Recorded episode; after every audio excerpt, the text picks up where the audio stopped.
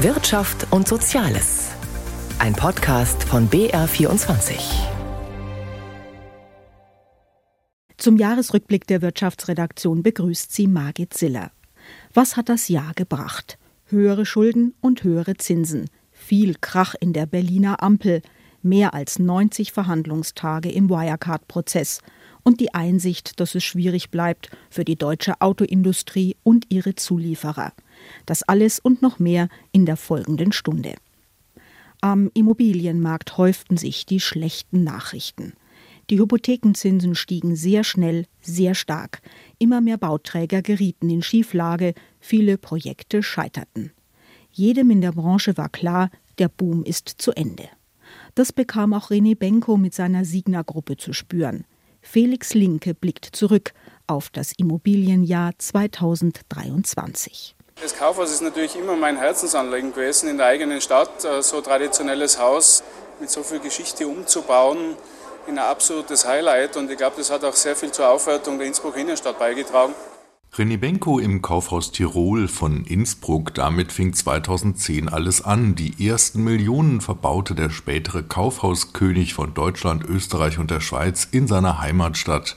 2023 war die Insolvenz seiner Signa Holding nicht mehr überraschend. Mehr als zehn Jahre lang hatte Benko international das ganz große Rad gedreht, mit vielen Milliarden Euro von privaten Geldgebern und von den Banken. Spätestens die Zinswende von 2022 ist ihm dann zum Verhängnis geworden. Österreichs Vizekanzler Werner Kogler hofft, dass die Banken es verkraften. Wichtig wird sein, dass äh, die Finanzinstitutionen äh, stabil bleiben. Das ist, äh, glaube ich, in der Situation jetzt mal das Wichtigste.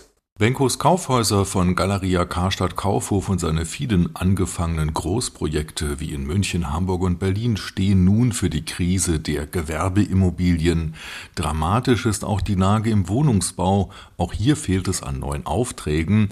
Tim Oliver Müller vom Hauptverband der deutschen Bauindustrie befürchtet, der Wohnungsneubau könnte deshalb bis 2025 zum Erliegen kommen. Der Bedarf und das, was gebaut würde, der klafft natürlich eklatant auseinander. Das führt am Ende dazu, dass Mieten weiter steigen, dass Familien mit wenig Einkommen, insbesondere aber auch Studentinnen, Studenten, Seniorinnen, Senioren dringend Wohnraum suchen, den sie heute leider nicht finden. Die wachsende Wohnungsnot spielte auch im bayerischen Landtagswahlkampf eine große Rolle. 10.000 günstige Wohnungen bezahlbar für Normalbürger wollte die bayerische Staatsregierung von 2018 bis 2025 schaffen mit der neu gegründeten Landesgesellschaft Bayernheim. Aktuell sind davon noch keine 1000 Wohnungen fertig geworden, aber von zu Ende gebaut sei auch nie die Rede gewesen, sagte dazu Bayerns Bauminister Christian Bernreiter. Da steht nirgends fertig. Wir sollen die entsprechend am Plan haben. Natürlich wäre es schön, wenn wir es fertig hätten, aber wir kommen deutlich voran. Der SPD-Politiker Florian von Brunn sieht Bund, Länder und Kommunen in der Pflicht, in der aktuellen Baukrise mehr zu tun. Also ich bin der Überzeugung, dass wir mehr Geld in den Wohnungsbau stecken müssen. Im Moment natürlich auch, um den Ausfall des privaten Bausektors zu kompensieren, muss der Staat mehr Geld investieren. Und immer mehr Städte und Gemeinden, das weiß ich von meinen Bürgermeisterinnen und Bürgermeistern hier, fangen auch selbst an, Wohnungsbaugesellschaften zu gründen. Leider ist infolge des Bundesverfassungsgerichtsurteils die Förderung von Wohnungsbaugenossenschaften zum Teil jetzt eingefroren. Nach Branchenangaben aus Bayern werden im Freistaat rund 600 genossenschaftliche Wohnungen deshalb erst einmal nicht gebaut Bauminister Bernreiter forderte vor allem vom Bund mehr Förderung wie über die Staatsbank KfW. Wir brauchen vor allem eine deutliche Anhebung der KfW-Förderung, das sagt Ihnen die komplette Branche, mindestens 10 Milliarden Euro. Doch bei der Wohnungsbauförderung der KfW hat der zuständige Bundeswirtschaftsminister Robert Habeck fast eine Vollbremsung hingelegt. Für neue Ein- und Zweifamilienhäuser in Standardausführung steht kein Geld mehr zur Verfügung, weil die energetischen Anforderungen stark erhöht wurden. Die Regierung zielt stattdessen auf Mehrfamilienhäuser mit Etagenwohnungen, das soll endlich auch einmal den Mieterinnen und Mietern entgegenkommen und nicht nur den Eigentümern. Bundesbauministerin Clara Geiwitz schwebt dabei das sogenannte serielle Bauen mit Standardgrundrissen vor. Mit Fertigbauteilen sollen bundesweit gleichförmige Mietshäuser entstehen. Ich schlage ja immer gerne die Trommel für den seriellen Wohnungsbau und sage auch, äh, da hat sich in den letzten 50 Jahren technologisch auch einiges getan. Das sieht heute anders aus. Das ist modern, das ist attraktiv und was mir natürlich auch ganz lieb ist, es ist auch mit nachhaltigen Baumaterialien machbar und zu bezahlbaren Preisen. Damit es mit dem vereinfachten seriellen Bauen mit einem Grundriss für ganz Deutschland etwas werden könnte, müssten die 16 verschiedenen Landesbauordnungen vereinheitlicht werden. Aktuell ist es noch so, dass es keine Baugenehmigung gibt, die in einem anderen Bundesland die örtlichen Vorschriften einfach alle erfüllen könnte. Deutschland hat wohl die meisten Bauvorschriften der Welt und es werden immer mehr wegen der steigenden Anforderungen an den Klimaschutz. Gar nicht mehr bauen wäre für das Klima sicher das Beste, vor allem keine Neubauten mehr, wenn nur das wachsende Wohnungsproblem nicht wäre, so wird man sich entscheiden müssen, ob man am Ende nicht Kompromisse machen will zwischen dem Klimaschutz und den Wohnbedürfnissen der Menschen. Die Wärmewende beginnt im eigenen Heizungskeller. In den Leserbriefspalten wurde leidenschaftlich über die Wärmepumpe gestritten, und viele Immobilieneigentümer fürchteten, dass das sogenannte Heizungsgesetz ganz schön ins Geld gehen könnte. Entsprechend groß war der Widerstand. SPD, Grüne und FDP lagen weit auseinander in ihren Positionen, nicht nur in dieser Frage, sondern immer dann, wenn es um die Finanzen ging, um den Bundeshaushalt und um neue Schulden.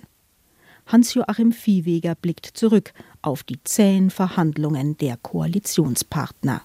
Keine Nachtsitzungen, das hatte sich die Ampelkoalition mal vorgenommen, doch es kommt anders. Wenn man ein wenig Schlaf hat, kann ich nicht jammern, weil für mich gilt ja auch der alte Satz Augen auf bei der Berufswahl. Arbeitsminister Hubertus Heil nimmt's mit Humor.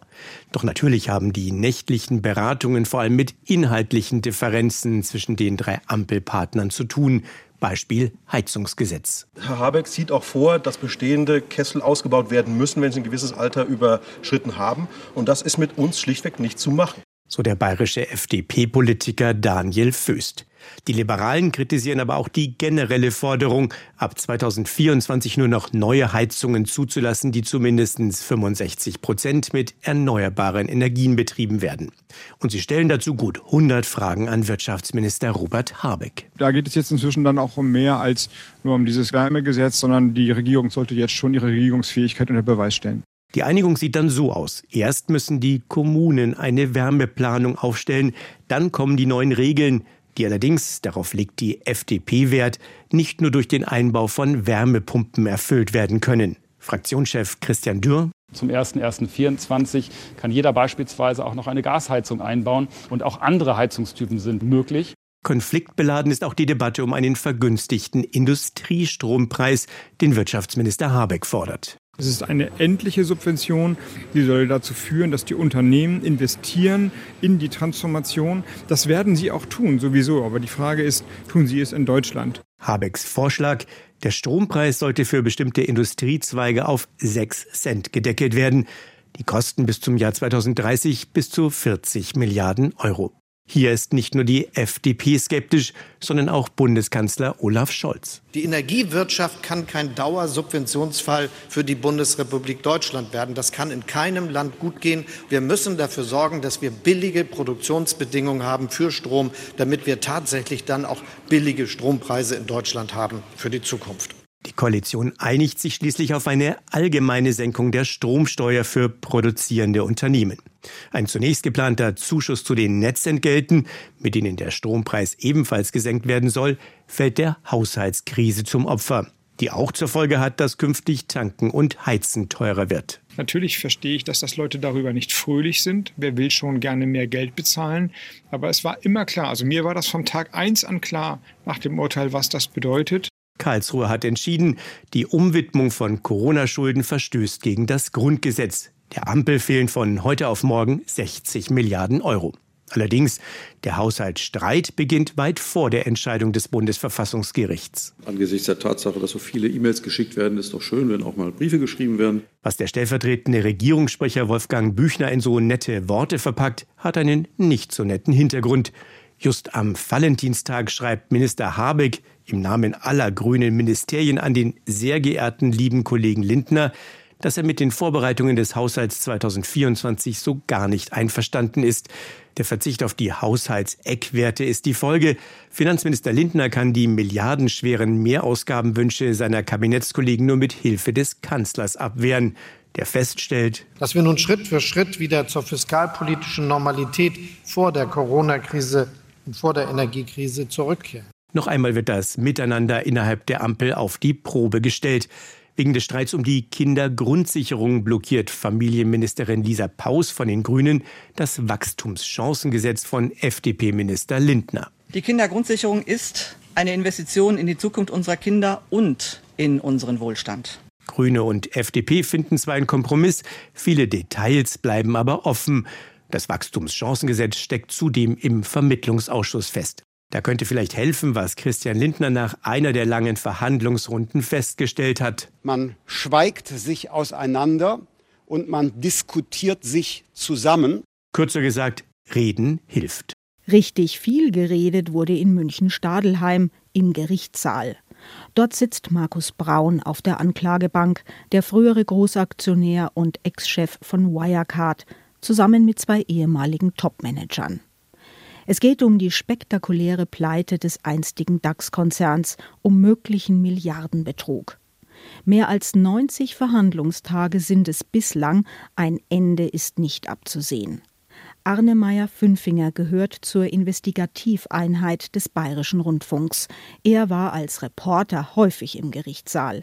Ich habe ihn als erstes gefragt, ob der Wirecard-Prozess bislang etwas zur Aufklärung des Skandals beitragen konnte. Also ich würde sagen bedingt, denn zwischen den einzelnen Lagern in diesem Prozess ist ja die zentrale Frage nach wie vor strittig und auch seit Prozessbeginn nicht zweifelsfrei geklärt, war das Auslandsgeschäft von Wirecard mit den sogenannten Drittpartnern im Ausland, also war das real, hat das existiert oder war es frei erfunden. Der frühere Wirecard-Statthalter in Dubai, Oliver Bellenhaus, der gilt ja als Kronzeuge der Staatsanwaltschaft, der hat ja auch schon früh ausgesagt, dass dieses Geschäft über Jahre erfunden worden sei, um Wirecard in der Öffentlichkeit eben profitabler und auch erfolgreicher erscheinen zu lassen.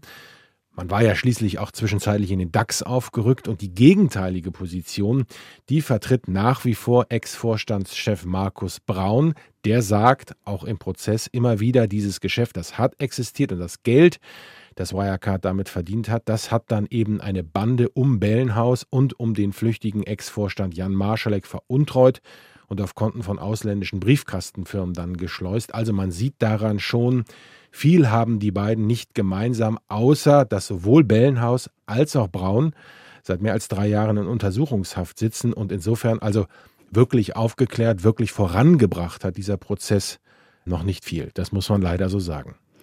Was hat Sie jetzt am meisten überrascht im Gerichtssaal? Sie waren häufig dort. Hat sich der Umgangston geändert über die vielen Monate hinweg?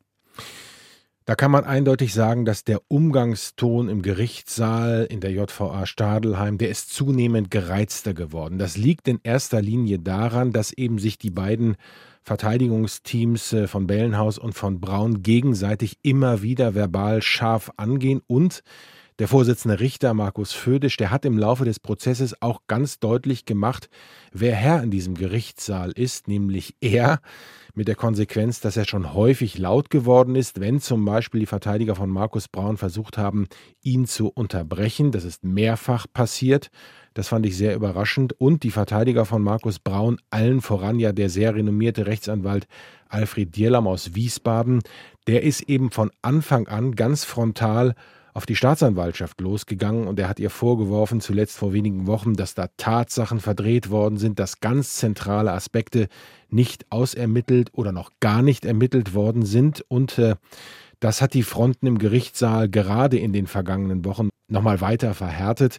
Der dritte Angeklagte, Ex-Wirecard-Chefbuchhalter Stefan von Erfer, der spielt in diesem Verfahren bisher eine eher untergeordnete Rolle, aber das dürfte sich auch sehr bald ändern, weil er überlegt eben, so haben das seine Anwälte angekündigt, dass er sich dann auch bald persönlich zu den Vorwürfen äußern will. Wie ist denn Markus Braun, der frühere Chef und Großaktionär von Wirecard, bislang aufgetreten? Hat er überhaupt was gesagt? Von Anfang an ist Markus Braun sehr ruhig aufgetreten, aber sehr bestimmt, meist äh, in einem dunkelblauen Anzug mit dem für ihn obligatorischen Rollkragenpulli. Meist hat er einen Laptop unter dem Arm und auf dem äh, verfolgt er dann während des laufenden Prozesses zum Beispiel also Unterlagen, die er sich ansieht, Prozessakten, die er sich anschaut. Er hat sich ja relativ zu Beginn des Verfahrens mit einer persönlichen Stellungnahme zu Wort gemeldet, hat mehrfach seine Unschuld beteuert und gesagt, die Vorgänge, die kenne er auch nur aus den Akten und er sei ganz bestimmt kein Mitglied einer Bande, die ihm Wirecard-Gelder veruntreut hat. Das hat er ganz entschieden bestritten.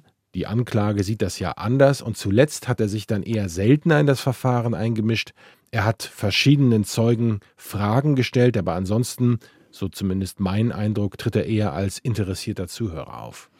Die Anwälte von Markus Braun haben hunderte sogenannte Beweisanträge gestellt.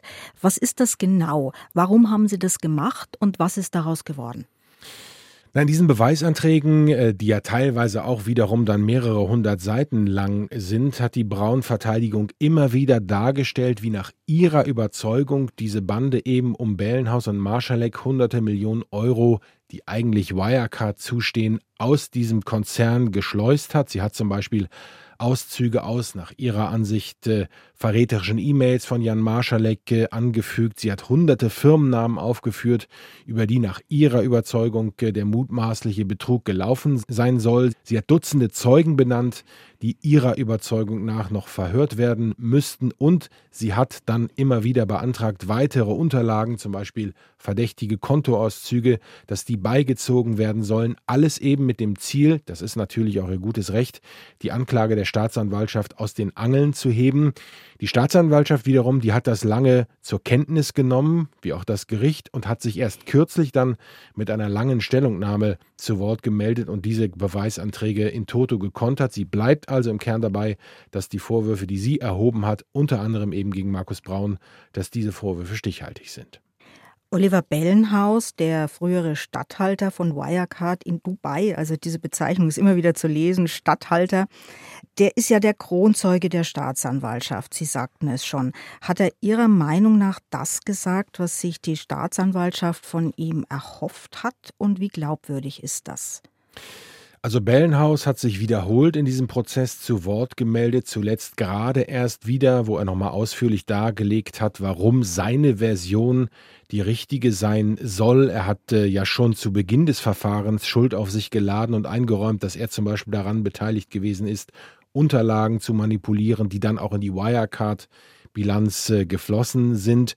Nach wie vor, zumindest so habe ich den Eindruck, scheint ihn die Staatsanwaltschaft, aber auch das Gericht für glaubwürdig äh, zu halten. Die endgültige Entscheidung fällt natürlich dann mit dem Urteil, das ist ja klar. So wie auch klar ist, dass für alle ähm, Angeklagten hier die Unschuldsvermutung gilt. Aber die Braun-Verteidigung, die wirft Bellenhaus im Gegensatz dazu Lüge vor und hält ihn für völlig unglaubwürdig. Welche Position am Ende dann auch richtig ist, das wird noch einige Wochen abzuwarten sein, eben dann mit dem Urteil. Nicht auf der Anklagebank in München sitzt Jan Marschalek. Er galt ja als rechte Hand, als Ziehsohn von Markus Braun. Jetzt ist er auf der Flucht und hat sich über seinen Anwalt in einem Brief zu Wort gemeldet. Was ist denn aus dieser doch recht merkwürdigen Sache geworden?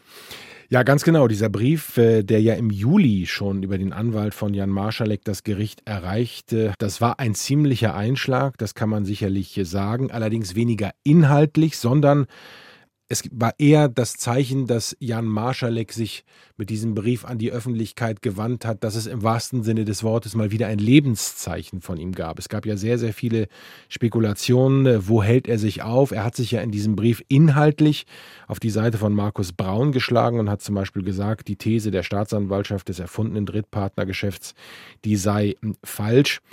Allerdings, und das muss man wiederum dann auch äh, sehen, inhaltlich war das eher weniger spektakulär, sondern spektakulär war, dass er sich überhaupt zu Wort gemeldet hat. Was ganz interessant ist, es läuft ja aktuell in London noch ein Verfahren gegen fünf bulgarische Staatsbürger, die der Spionage für Russland bezichtigt werden und die sollen angeleitet worden sein von eben dem Jan Marschalek, um den es ja auch zentral in diesem Wirecard-Prozess äh, geht. Und Marschalek, der ja in Russland vermutet wird, zuletzt gab es auch Berichte, wonach er sich zeitweise möglicherweise in Dubai aufhalten soll. Dieses Phantom, das schwebt natürlich nach wie vor über diesem Prozess und es ist auch nicht ausgeschlossen, so hat er es ja in diesem Brief auch angekündigt, dass er sich in den kommenden Wochen und Monaten immer wieder mal zu Wort meldet. Das muss man sicherlich abwarten, was daraus dann wird. Wollen Sie zum Schluss noch einen Ausblick wagen? Was könnte in den kommenden Monaten passieren? Das ist gerade bei diesem Wirecard-Skandal total schwer zu prognostizieren, weil ja immer wieder Wendungen gekommen sind bei diesem Skandal, die man für völlig unmöglich gehalten hat. Also siehe zum Beispiel auch die möglichen Geheimdienstverstrickungen von Jan Marschalek, die so nach und nach scheibchenweise ähm, rausgekommen sind, ja auch jetzt mit Blick auf diesen Prozess in London, den ich gerade angesprochen habe. Also ich glaube, meine vorsichtige Prognose sieht so aus, dass dieser Prozess noch weiter in eine dann möglicherweise unerquickliche Materialschlacht gehen wird, wo jede der beiden Seiten immer wieder ihre Position wiederholt. Und darum um am Ende wirklich die volle Wahrheit zu erfahren. Ich glaube, das wird dieser Prozess nicht leisten, sondern es wird dann eher am Ende darum gehen, welcher Version dieses Skandals das Gericht mehr Glauben schenkt, ob wir jemals erfahren werden, was genau bei Wirecard passiert ist. Ich glaube, das wird auch dieser Prozess nicht schaffen. Vielen Dank an Arne Meyer-Fünfinger für seine Einschätzung zum Wirecard-Prozess. Die Autoindustrie und ihre Zulieferer haben ein weiteres schwieriges Jahr hinter sich. Zwar gab es kaum noch Probleme in den Lieferketten, aber wegen der hohen Teuerung hielten sich viele hierzulande mit dem Kauf eines Neuwagens zurück. Der Verkauf neuer Elektroautos sollte zunächst über Prämien angekurbelt werden, die freilich wurden stark zusammengestrichen. Und vor allem zeigten die Statistiken, dass bei der E-Mobilität die Konkurrenz aus dem Ausland die Nase vorn hat. Gabriel Wirth berichtet. Ladies and Gentlemen, dear BYD friends, guten Morgen. Auf der diesjährigen IAA Mobility in München war es deutlich zu sehen. Die Konkurrenz für die deutschen Autohersteller kommt zusehends aus China. So belegte der chinesische Autobauer BYD mit einem der größten Stände auf der Mobilitätsmesse in der bayerischen Landeshauptstadt und trat auch sonst recht selbstbewusst auf. BYD already become the global number one in China verkauft BYD mittlerweile mehr Autos als VW und hat damit auf diesem weltgrößten Automarkt die Marktführerschaft von den Wolfsburgern übernommen. Der Hersteller rückt zudem mit seinen Elektroautos Tesla auf die Pelle und strebt nun nach Europa, wie auch andere Autobauer aus China, zum Beispiel SAIC, MG und NIO. Einige chinesische Hersteller denken Berichten zufolge sogar bereits darüber nach, in Europa eigene Werke zu bauen. Nach außen hin geben sich die deutschen Autobosse gelassen, so meinte BMW-Chef Oliver Zipse bezüglich der Präsenz der chinesischen Hersteller auf der IAA Mobility in München. Es ist ja keine Überraschung, dass Chinesen mit dem größten Automobilmarkt, mit einer wirklich hochentwickelten Zulieferindustrie jetzt auch ja, ihr Glück in anderen Märkten versucht. Ob das gelingt, wissen wir noch gar nicht. Wir sind da wirklich sehr am Anfang. Allerdings stehen auch die deutschen Autohersteller eher am Anfang, jedenfalls mit Blick auf die Elektromobilität. BMW scheint dabei noch am weitesten zu sein. In diesem Jahr machen reine Elektroautos mehr als 15 Prozent vom Gesamtabsatz der Münchner aus.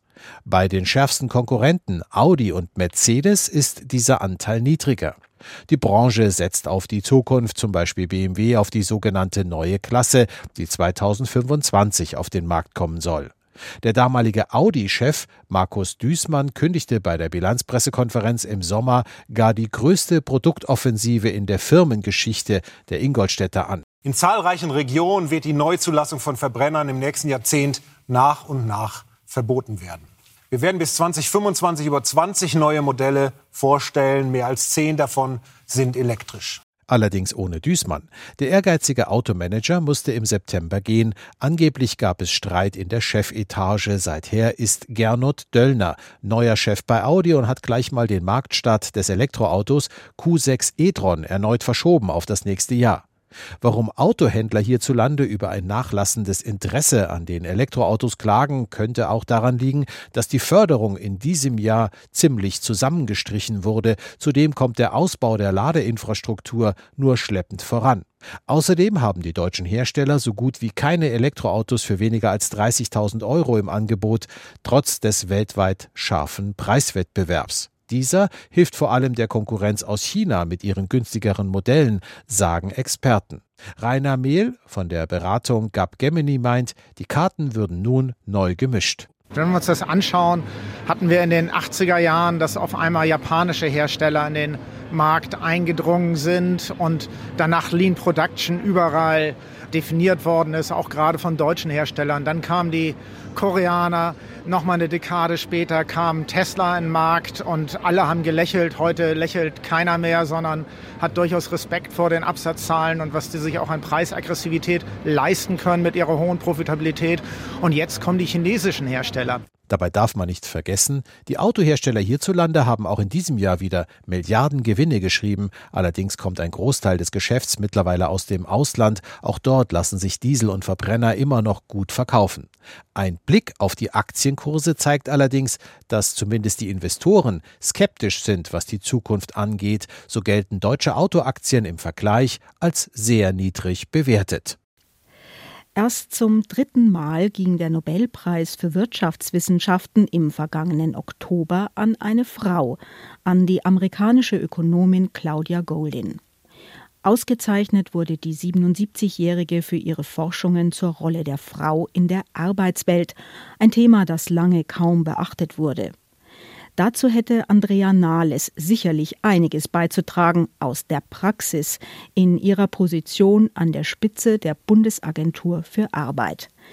Birgit Habrath besuchte die Pressekonferenzen in den vergangenen Monaten häufig und blickt zurück. Den Job einfach hinschmeißen, weil der Stress zu stark, die Herausforderungen zu groß und die Kritik zu laut sind. Für Andrea Nahles kommt das auch nach über einem Jahr im Amt nicht in Frage. Ich fühle mich hier sehr wohl und bin da, wo ich gerne sein möchte. Mit hier meint die frühere SPD-Politikerin Nürnberg und mit da meint sie ihren Chefposten bei der Bundesagentur für Arbeit. Sie brachte gute Vorkenntnisse mit. Nahles war Arbeitsministerin in der Großen Koalition. Wer sie in ihrem Job erlebt, der spürt, dass ihre Begeisterung für ihr jetziges Amt durchaus ehrlich gemeint ist und dass trotz all der Probleme, die es auf dem Arbeitsmarkt gibt, Dabei startete der letzten Januar noch gut ins Jahr 2023. Angesichts der geopolitischen und wirtschaftlichen Gesamtlage würde ich mal sagen, ist der deutsche Arbeitsmarkt wirklich ein Stabilitätsfaktor. Letzten November klang das nicht mehr so zuversichtlich. Die Arbeitslosigkeit ist saisonbereinigt gestiegen. Damit hinterlässt die konjunkturelle Flaute ihre Spuren auch am deutschen Arbeitsmarkt kein Einbruch. Das betont die Bundesagentur für Arbeit immer wieder, aber die Zahlen gehen nach oben auf über 2,6 Millionen. Wer seinen Job verliert oder schon eine Zeit lang keinen hat, der tut sich inzwischen schwer bei der Suche. Die Langzeitarbeitslosigkeit hat sich 2023 verfestigt. Auf der anderen Seite halten viele Firmen, wenn es geht, ihr Personal. Ich verrate Ihnen hier kein Geheimnis, wenn ich feststelle, dass der Arbeits- und Fachkräftemangel eine der größten Herausforderungen für unsere Betriebe darstellt. Nicht nur der Präsident der bayerischen Wirtschaft, Wolfram Hatz, macht das Problem immer wieder zum Thema. Ein Adressat ist die Bundesagentur für Arbeit. Die kann aber nur vermitteln, was im Angebot ist. Da macht sich jetzt schon bemerkbar, dass die Zahl der Schulabgänger sinkt, die Nachfrage nach Kräften aber steigt was tun. Das inländische Potenzial heben heißt dann immer die lapidare Antwort, also Frauen aus der Teilzeit locken, ältere Beschäftigte zum Weiterarbeiten über den Renteneintritt hinaus bewegen, Jugendliche für Lehre statt Studium zu begeistern. BA-Chefin Nahles rechnet vor, dass das aber nicht reichen dürfte. Wir haben ja eine Kalkulation, dass bis 2035 sieben Millionen Menschen wegen Demografie in Deutschland fehlen als Arbeitskräfte. Und davon nehmen wir positiv an, schaffen wir die Hälfte aus inländischem Potenzial. Frauen, Ältere, Arbeitslose. Und die andere Hälfte dann brauchen wir durch Zuwanderung. Und zwar vor allem aus Drittstaaten, also nicht der Europäischen Union. Mit dem Fachkräfteeinwanderungsgesetz will die Regierung hier gegensteuern. Applaus dafür von Seiten der Wirtschaft, Buchrufe von Rechtspopulisten. Dabei widerlegen viele Studien die Stammtischparole vom Ausländer, der einem Deutschen den Arbeitsplatz wegnimmt. Friedrich Merz, Fraktionschef der Union, setzt woanders an, um mehr Arbeitskräfte zu gewinnen, beim Bürgergeld. Diejenigen, die arbeiten äh, und Sozialversicherungsbeiträge zahlen und Steuern zahlen, müssen netto am Ende des Monates äh, mehr Geld in der Tasche haben als diejenigen, die soziale Transferleistungen bekommen. In den Jobcentern sind die Agenturen und die Kommunen gemeinsam zuständig für das Bürgergeld. Letzten Januar startete die Reform von Hartz IV. Seit Mitte 2023 wird danach vermittelt. Fazit der BA-Chefin. Ja, zunächst mal haben Menschen, die arbeiten, immer mehr Geld als Bürgergeld. Also das will ich doch noch mal gesagt haben. Und die Jobcenter haben mehr Möglichkeiten, die Betroffenen zu betreuen. Immer größer werden auch die Anforderungen aus dem sogenannten Transformationsprozess, also dem digitalen und nachhaltigen Umbau der Wirtschaft. Das hat auch unsere Rolle auch äh, in der Arbeitsmarktpolitik deutlich verändert. Nicht abwarten, bis gekündigt wird, sondern gleich vermitteln zwischen Firmen, die entlassen müssen und denen, die Personal suchen. Drehscheibe nennt sich das. Doch dafür braucht es zusätzliche Kräfte. Der Haushalt der Bundesagentur war denn auch ein großes Thema im vergangenen Jahr. Die Behörde will sich wieder ein Polster aufbauen, um in Krisen wie der Pandemie zum Beispiel Kurzarbeit finanzieren zu können. Was hilft, ist, dass ich natürlich manchmal eine Stimme habe, weil ich bekannt bin und die nutze ich dann auch. Bei Terminen mit dem Kanzler und dem Arbeitsminister, die Andrea Nahles als Genossin duzt, aber auch beim Termin mit dem Bundesfinanzminister. Frauenpower auch bei der IG Metall. Zum ersten Mal in ihrer Geschichte wurde eine Frau im Oktober zur ersten Vorsitzenden gewählt, Christiane Benner. Die 55-jährige studierte Soziologin will den Umbruch gestalten und die Beschäftigten mitnehmen. Wir befinden uns mitten im größten Umbau unserer Industrie seit 100 Jahren. Wir vertreten über 5 Millionen Menschen in Industrie und Handwerk. Sie alle brauchen eine Perspektive. Unsere Industrie in Deutschland muss weiterentwickelt werden und nicht abgewickelt, Kolleginnen und Kollegen. Dafür will und dafür werde ich als Vorsitzende einstehen gegenüber der Politik und den Arbeitgebern. Christiane Benner sitzt auch im Aufsichtsrat von Continental. Der Autokonzern gehört zu jenen Unternehmen, die angekündigt haben, die Kosten senken zu müssen. Dies trifft vor allem Stellen in der Verwaltung, so auch bei Volkswagen, Bosch, Lanxess und Merck. Die Unternehmen reagieren damit auf die schwache Wirtschaftslage und den wachsenden Kostendruck. Schauen wir also auf die Konjunktur zusammen mit Jürgen Michels, dem Chefvolkswirt der Bayern LB. Sein Ausblick für 2024 trägt den Titel Wachstum unter Vorbehalt. Was ist damit gemeint? Wir haben eine ganze Reihe von geopolitischen Risiken. Wir sind mittendrin in der Verdauung des riesigen Zinsanstiegs, den wir bekommen haben. Und das sind große Unwägbarkeiten, die man noch nicht genau einschätzen kann. Dementsprechend sehen wir Wachstum, ja, nach einem schwachen Winterhalbjahr sollte sich die Konjunktur wieder beleben.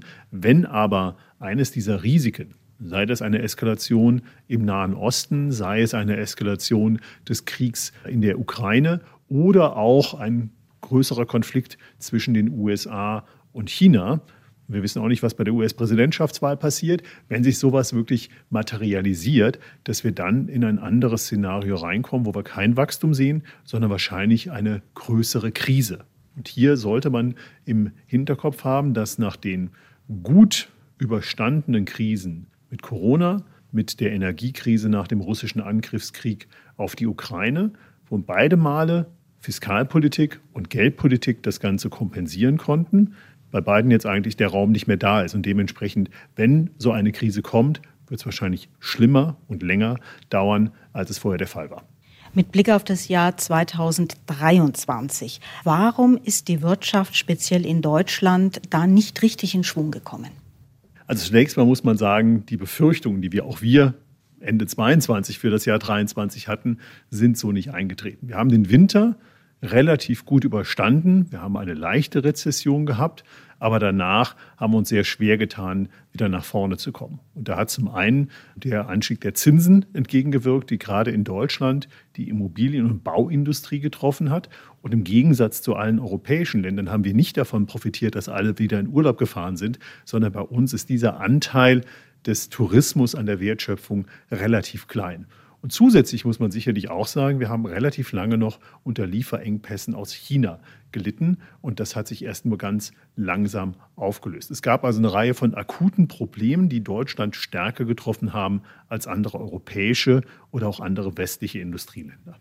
Mit Blick auf die Lohnrunden im Jahr 2023, da war immer wieder die Befürchtung im Raum gestanden, diese gefürchtete Lohnpreisspirale, die könnte Deutschland jetzt doch treffen 2023. Hat sich das manifestiert?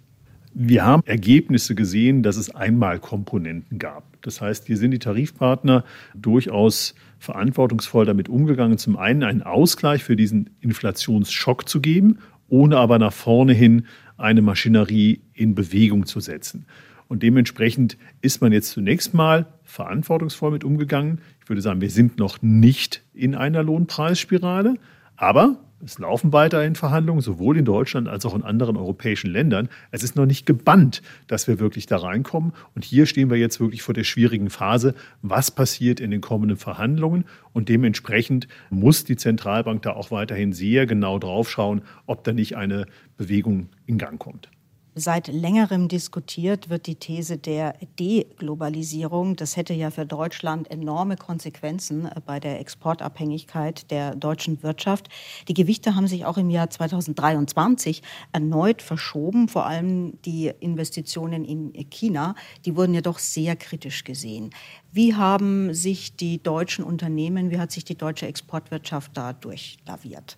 Also bis jetzt ähm, hält man sich ein bisschen zurück bei den Investitionen, aber man hat noch keine Abschottung von diesen Risiken hinbekommen. Und das wird man auch kurzfristig nicht hinbekommen können. Und man muss sicherlich auch sehen, dass China, dass der asiatische Raum weiterhin eine der stark wachsenden Märkte weltweit sind. Ich glaube, wir sind hier am Anfang zu einer Diversifizierung von Lieferketten, von Absatzmärkten. Aber das Risiko, auch gerade im Hinblick auf die US-Präsidentschaftswahl, was hier insbesondere Deutschland treffen könnte, das ist weiterhin hoch. Und so müssen wir halt sehen, dass wir, das ist auch so ein Schlagwort, resilienter werden. Zum einen auf verschiedene Länder versuchen, unsere Exporttätigkeit besser auszuweiten. Mit der großen Erkenntnis, da ist kein zweites China draußen. Ja, es wird also schwierig werden. Und gleichzeitig versuchen, die inländischen Wachstumskräfte mehr zu stärken. Sie hatten es gerade schon angesprochen, Herr Dr. Michels, die Wahlen in Amerika, der neue Präsident, äh, keiner weiß, wer es wird. Man hat jetzt in den vergangenen Monaten immer wieder argumentiert, das, was Amerika da gemacht hat mit dem Inflation Reduction Act, das sei reine Industriepolitik. Wie sehen Sie das? Wie sollte die EU darauf antworten? Hat sie bereits eine Antwort darauf gefunden? Und ist eigentlich dieser Inflation Reduction Act in Amerika in Stein gemeißelt? Also zum Ersten, das ist natürlich eine Form von amerikanischer Industriepolitik gewesen. Es war aber auch eine Form, wie man versucht, auch in Amerika mit dem Thema Dekarbonisierung umzugehen. Und dort haben sie ein smarteres Mittel gefunden als die Europäer. Sie haben Anreize geschaffen, was Unternehmen anzieht, zum Teil sicherlich nochmal aufgrund von bestimmten Restriktionen übertrieben. Das muss man ganz klar sagen. Die Europäer versuchen mit ihren Next Generation Programmen, Unterstützungsprogrammen dagegen zu gehen. In Deutschland hat man es auch versucht mit Maßnahmen, die wir jetzt halt gesehen haben, funktionieren so nicht. Also man ist hier deutlich träger, das äh, wirklich mit Incentivierung hinzubekommen. Man versucht hier nur durch ja, klare Zuteilung von staatlichen Geldern das zu machen. Also die Amerikaner haben es smarter gemacht. Ob das Bestand hat, muss man abwarten. Herr Trump zum Beispiel hat sich sehr kritisch dem gegenüber gezeigt, auch viele andere Teile der Republikaner. Also könnte es hier durchaus sein, dass Unternehmen, die jetzt in die USA aufgrund von Fördermaßnahmen gehen, vielleicht im Verlauf der kommenden Jahre nochmal enttäuscht werden, wenn diese Programme wieder deutlich zurückgefahren werden. Dank an Jürgen Michels von der Bayern LB für seine Analyse. Zur Belastung für den Standort Deutschland werden die im internationalen Vergleich hohen Energiepreise. Auf jeden Fall ist der Umbau der Stromversorgung in vollem Gang. Deutschland ist auch zum ersten Mal seit vielen Jahren wieder zum Stromimporteur geworden, also abhängiger vom Ausland. Dirk Filzmeier über den neuen Strommix im Jahr 2023. In einem Vierteljahrhundert von rund einem Drittel Atomstrom auf jetzt null, von gut fünf Prozent Erneuerbaren auf jetzt mehr als die Hälfte. Der Umbau der deutschen Stromversorgung seit dem Anfang des neuen Jahrtausends ist eindrucksvoll. Nicht ganz ohne Schmerzen und auch nicht geschenkt, aber es geht ganz offenbar. Und man ist sich weitgehend einig, günstiger als mit Wind und Sonne lässt sich Strom heute nicht mehr herstellen. Da kann kein Gas, Kohle oder Atomkraftwerk mithalten, vor allem dann, wenn man deren Folgekosten für Umwelt, Klima und Gesundheit mit einbezieht. Was heißt das konkret für das Jahr 2023? Trauer und Jubel, zum Beispiel Mitte April, als in Niederbayern ISA 2 nach genau 35 Jahren Laufzeit endgültig vom Netz geht. Dass er so eine tolle Anlage, die jetzt jahrzehntelang eine super Performance hingelegt hat, die sicherlich eine der sichersten Anlagen auf der ganzen Welt ist, hier dann sag ich mal, in den Vorruhestand gehen muss. Ja, das macht uns sicherlich traurig und bei mir persönlich zumindest fehlt mir da schon ein bisschen das Verständnis. Atomkraft ist und bleibt eine Hochrisikotechnologie und die Risiken sind auch in einem Hochtechnologieland wie Deutschland letzten Endes nicht beherrschbar. Deshalb macht der Atomausstieg unser Land sicherer und er vermeidet weiteren Atommüll. Kraftwerke, die aber natürlich eine Lücke hinterlassen bei der Stromerzeugung. Ausgewirkt hat sich das vor allem auf die deutsche Exportbilanz beim Strom. Zwischen April und Oktober wurde teils deutlich mehr Strom importiert als exportiert. Im November war die Bilanz dann wieder ausgeglichen. Experten gehen aber davon aus, dass 2023 das erste Jahr seit 20 Jahren sein wird, in dem Deutschland unter dem Strich weniger Strom produziert hat, als verbraucht wurde. Aber ist das dramatisch und ein Hinweis auf eine sich abzeichnende gefährliche Mangellage? Mitnichten. Es zeigt nur, dass die Energiemärkte in Europa funktionieren. Denn grundsätzlich gibt es in Deutschland immer noch genügend Erzeugungskapazitäten für Strom, wie auch ARD-Klimaexperte Werner Eckert immer wieder betont. Wir sind komplett autark, wenn man das so will. Wir haben sogar so viel fossile Kraftwerke, also Kohle, Öl und Gaskraftwerke, dass wir uns ohne alles, auch ohne Wind und Sonne und ohne Importe selbst versorgen könnten, wenn wir müssten. Bei uns ist Strom kein knappes Gut, insofern, als man das nicht produzieren könnte. Ist immer eine Frage des Preises. Und derzeit ist es einfach so, dass eben die Erneuerbaren mal ganz vorne dran am allerbilligsten sind und dann eben auch Importe dazukommen. Getroffen hat das 2023 vor allem die deutschen Kohlekraftwerke. Sie wurden aus dem Markt gedrängt, denn der Strom, den sie hätten erzeugen können, wäre teurer gewesen, als Strom aus dem Ausland zu beziehen. Hat das aber die gute Ökobilanz im deutschen Strommarkt dann wieder zunichte gemacht? Offenbar nicht, denn auch der importierte Strom war zu einem vergleichbaren Anteil regenerativ erzeugt, also zu rund 60 Prozent. Er kam vor allem aus skandinavischen Ländern wie Dänemark, Norwegen und Schweden, stammte folglich zu großen Teilen aus Wind- und Wasserkraft. Atomstrom, beispielsweise aus Frankreich, stand in den ersten drei Quartalen nur für knapp ein Viertel der Stromimporte nach Deutschland. Ein Selbstläufer ist die Energiewende und das nächste Ziel 80 Prozent Ökostrom bis 2030 aber nicht. Gerade und vor allem auch in Bayern nicht. Hier wäre die Stromversorgung im Extremfall nicht mehr ganz autark zu bewerkstelligen. Und auch wenn das gar nicht sein muss, so fehlt es noch an Leitungen, um den Strom von woanders herzuholen, zum Beispiel aus Norddeutschland. Immerhin begann aber im Herbst, nach Jahren der bayerischen Blockade, der Bau für zwei der wichtigsten Stromtrassen, Südlink und Südostlink. Sehr zur Erleichterung von Detlef Fischer, Chef des Verbands der bayerischen Energie- und Wasserwirtschaft. Man spürt jetzt, dass die Staatsregierung die Stromtrassen will am liebsten schon gestern und vielleicht auch noch mehr. Auch bei der Windkraft gibt es, zumindest auf dem Papier, eine Kehrtwende. Bis 2030 sollen laut dem Koalitionsvertrag von CSU und Freien Wählern aus dem November in Bayern 1000 neue Windräder aufgestellt werden. 2023 waren es allerdings nach Jahren der fast Totalblockade bis Ende November ganze sieben Stück. Wir werfen nun noch einen Blick auf das Gesundheitswesen in Deutschland. Wer lange auf einen Termin beim Facharzt warten muss, wer keine Halstabletten mehr in der Apotheke bekommt, der gerät ins Grübeln. Lieferengpässe, Personalmangel, Klinikinsolvenzen, das ist die Realität. Nikolaus Nützel blickt zurück, auch auf die Proteste derjenigen, die sonst gerne für andere da sind. Ja, unser Honorar wurde seit fast 20 Jahren nicht erhöht. Die Kosten sind aber gestiegen, vor allem die Personalkosten. Und äh, wir können so die Bevölkerung nicht mehr vernünftig versorgen. Diese Apothekerin sagt, was viele ihrer Kolleginnen und Kollegen dachten, die im Jahr 2023 immer wieder auf die Straße gegangen sind, vor allem um für mehr Geld zu demonstrieren.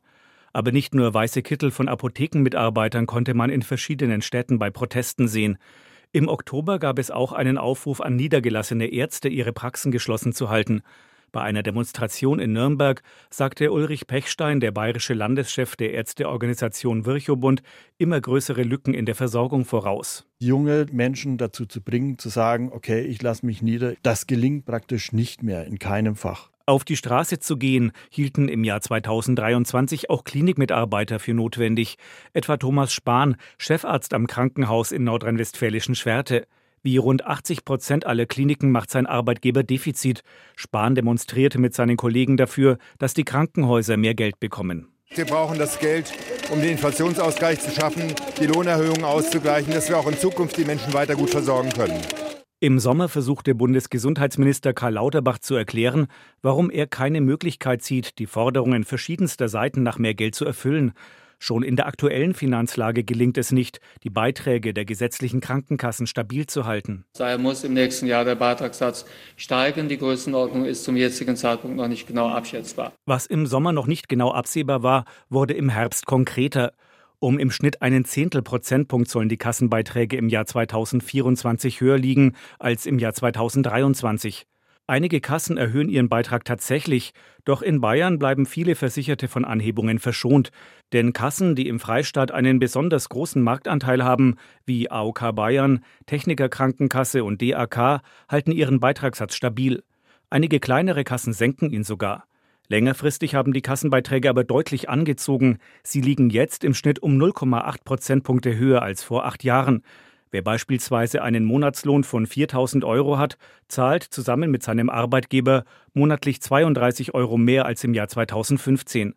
Auch ein besonders wichtiges Projekt von Gesundheitsminister Lauterbach könnte erst einmal viel Geld kosten, bevor dieses Projekt dann vielleicht in 10 oder 15 Jahren hilft, Geld zu sparen. Wir stehen am Vorabend einer notwendigen Revolution im Krankenhaussektor.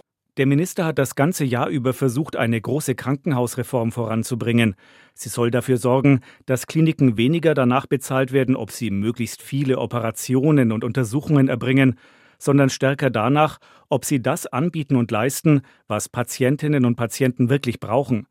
Dieser nach Ansicht des Ministers revolutionäre Umbau der Kliniken kam im Jahr 2023 zwar nur schleppend voran, und ob es im Jahr 2024 schneller geht, ist offen, aber Lauterbach lässt sich von Gegenwind nicht verdrießen und er beweist langen Atem. Zum Ende des Jahres hat er ein Projekt gesetzgeberisch zum Abschluss gebracht, das sich schon seit zwei Jahrzehnten hinzieht. Die Einführung einer digitalen Patientenakte könnte die Versorgung nach Einschätzung des Gesundheitsministers deutlich verbessern für die Digitalisierung in Deutschland und im Gesundheitssystem insgesamt ein Quantensprung. Im Jahr 2025 soll für alle Kassenpatienten eine elektronische Patientenakte angelegt werden, es sei denn, sie widersprechen. Darin sollen Informationen über Diagnosen, Untersuchungsergebnisse oder Behandlungen abgelegt werden. Schneller, nämlich schon ab Anfang 2024, wird das elektronische Rezept Standard. Maximilian Lernbecher, der die obere Apotheke in Dachau leitet, hat mit dem E-Rezept schon Erfahrungen gesammelt. Er sieht einige Vorteile darin. Es könnte es beispielsweise erleichtern, einen elektronischen Medikationsplan anzulegen, in dem Verordnungen verschiedener Ärzte abgespeichert werden und gegebenenfalls auch das, was Patienten sich selbst ohne Rezept besorgen. Dass Doppelmedikationen gestrichen werden, dass es zu Interaktionen gerade zwischen den Fachärzten oder auch zwischen den rezeptfreien, in Anführungszeichen trivialen Medikamenten, die man so kaufen kann, dass es da eben zu entsprechenden Warnungen kommt und dann einfach, sagen wir mal, die Medikation optimiert wird. So war das Jahr 2023 nicht nur von Protesten und Sorgen im Gesundheitswesen geprägt, sondern es gab auch Änderungen und Initiativen, die ein gewisses Potenzial für Verbesserungen in sich tragen. Das war's für heute. Danke an alle Kolleginnen und Kollegen und danke für Ihr Interesse, sagt Margit Siller.